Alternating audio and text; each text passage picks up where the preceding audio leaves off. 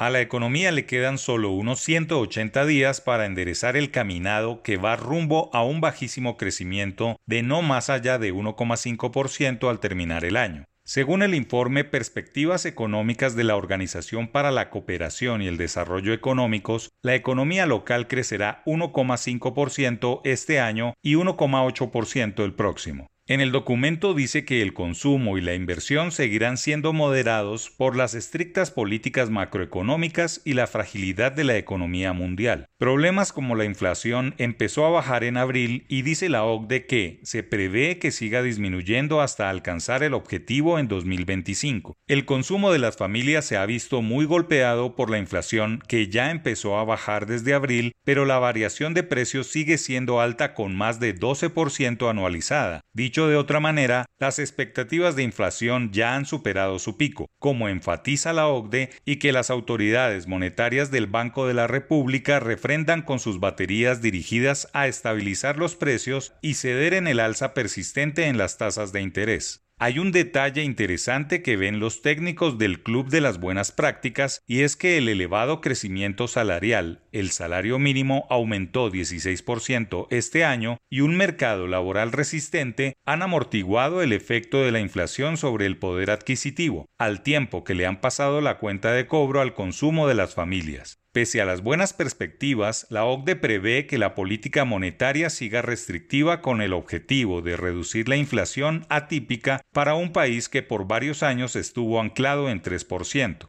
Al final, plantea que tras un 2023 débil económicamente hablando, el crecimiento se recuperará parcialmente en 2024, lo que no es distinto a decir que se vienen 180 días no solo difíciles en lo económico, sino complicados en lo político, pues el gobierno nacional ha perdido su control en el Congreso de la República y los resultados de las elecciones locales y regionales del próximo octubre no pintan nada bien para mantener esa hegemonía de izquierda en las políticas públicas. El estilo de confrontación permanente de la actual administración ha caldeado el ambiente económico con una suerte de revés bien interesante. Los mercados internacionales y los inversionistas locales han advertido que las grandes reformas prometidas no se van a dar o imponer tal como se había previsto. Y factores como la tasa de devaluación del peso se ha frenado y algunos inversionistas han reactivado sus planes de crecimiento en un mercado que no deja de ser interesante. Si el pronóstico de crecimiento económico está en torno a 1,5%, quiere decir que habrá al menos un trimestre en negativo y ese puede ser el que comienza la próxima semana, cuando se sienta de frente el alza permanente de la gasolina, el aumento del desempleo y empiece la ley de garantías como antesala a las disputas por alcaldías y gobernaciones. En el sector en donde más se ve el frenazo que tendrá el trimestre entrante es la construcción, que sigue parada sin que el gobierno nacional haya dado señales de hacer alguna estrategia contracíclica. Ojalá se pueda evitar el lánguido cierre del año y que en la medida que vayan entrando los meses finales, la reactivación del consumo logre que ese 1,5% se evapore y salte quizá al tradicional 2% o 3%. Difícil, pero todo puede suceder.